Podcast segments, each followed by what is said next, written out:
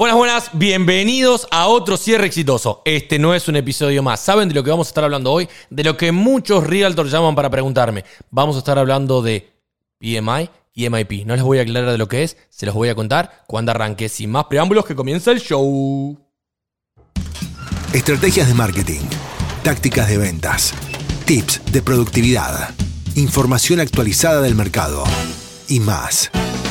Mucho más. Bienvenidos a otro cierre exitoso, un podcast especialmente hecho para realtors. Con nuevos episodios cada semana. Todo para que puedas convertirte en ese realtor experimentado y de confianza, necesario en una transacción exitosa.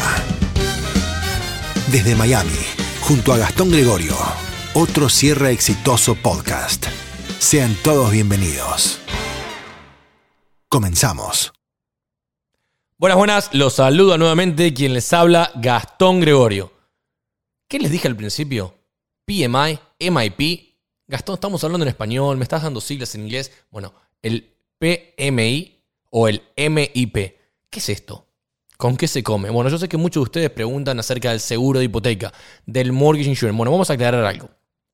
El seguro de hipoteca se paga si una persona en un préstamo convencional da menos del 20% de dinero inicial, es algo que lo tienen que pagar, es estándar. No depende del banco, no depende de nada. Lo tienen que pagar, punto. Menos del 20% hay que pagar seguro de hipoteca en un préstamo convencional. ¿Cómo se llama? PMI, por las siglas en inglés, Private Mortgage Insurance. También podrían ser en español. Privado seguro de hipoteca. Sería un seguro de hipoteca privado. PMI. Ahora, en un préstamo FHA, ¿Tienen que pagar seguro de hipoteca? Sí. ¿Cómo se llama? MIP. Mortgage Insurance Premium. Sería la póliza de seguro de hipoteca. En FHA lo van a pagar siempre, sin importar qué cantidad de dinero inicial den. Y en el mayormente de los casos es casi que por la vida del préstamo. Ahora, tienen dos tipos de hipotecas, dos tipos de seguros de hipotecas en un préstamo FHA. Uno es el mensual y otro es a la hora del cierre. Generalmente es el 1.75% del monto del préstamo en FHA. Es decir, si el préstamo fuera 100.000, le cobrarían 1.750 dólares extra y se los incluirían dentro del financiamiento. Entonces esa es la pregunta que tienen muchos clientes o muchos realtors. Dicen, pero si mi cliente va a dar, por decir un ejemplo, un 20% o un 10% o un 5%. Si mi cliente va a dar un 5%, o va a dar un 10%. ¿Por qué? En lugar de financiar 90 o 95 mil dólares, le están sumando un dinero extra. Bueno, ese dinero extra es el 1.75% del monto de, del préstamo. Es decir, que si fuera el 95% de 100 mil, 95 mil dólares multiplicado por el 101.75%, eso le va a dar el monto del nuevo préstamo. ¿Por qué les explico esto? Porque a veces puede llegar a variar. Ahora, el seguro de hipoteca, la ventaja, que esto es lo que quiero que ustedes entiendan como realtors, es la ventaja del seguro de hipoteca en un préstamo de FHA es que para aquella persona que tiene un score de crédito relativamente medio, bajo, no tan alto, es fijo. 0.85 o 0.80 dependiendo del porcentaje de financiamiento, dividido entre 12. Punto. ¿Qué significa que va a ser, sin importar cómo esté el score de crédito, va a ser ese el seguro de hipoteca? Ahora, si la persona está definiendo entre convencional o FHA, porque está dando los dos un bajo dinero inicial, ¿cuál es el que le conviene más? Bueno, va a depender de muchos factores, entre ellos el score de crédito, porque la puntuación de crédito, como el seguro de hipoteca en un préstamo convencional, es privado, depende de varios factores.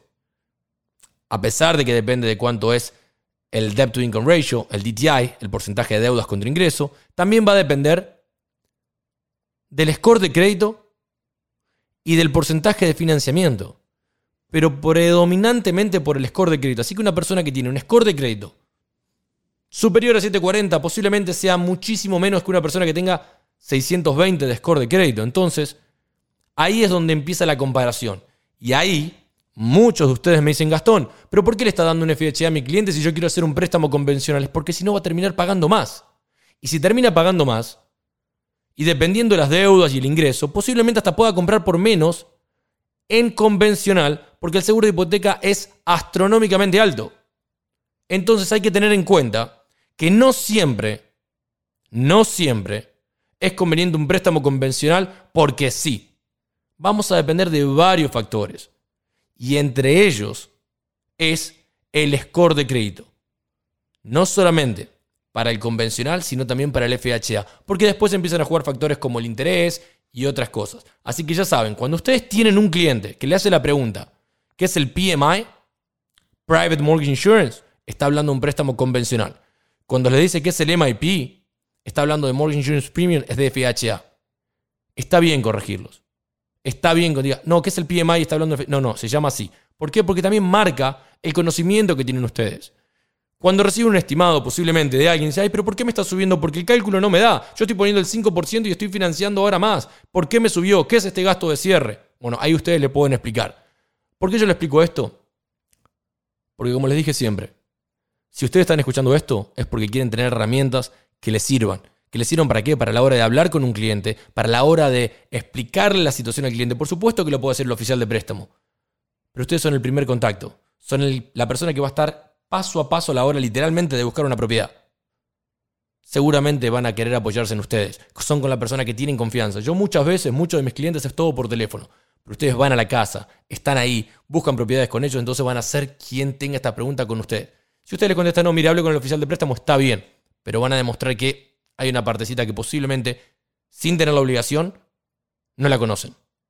En cambio, con esto, ya saben que la ventaja de un seguro de hipoteca es o un mejor score de crédito o dependiendo del programa, ver si conviene un FHA o un convencional.